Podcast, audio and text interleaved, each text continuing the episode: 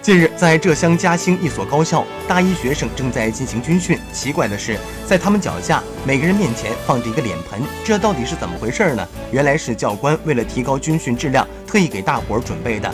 他让大家用脸盆打一盆水，放在自己脚下练习踢正步。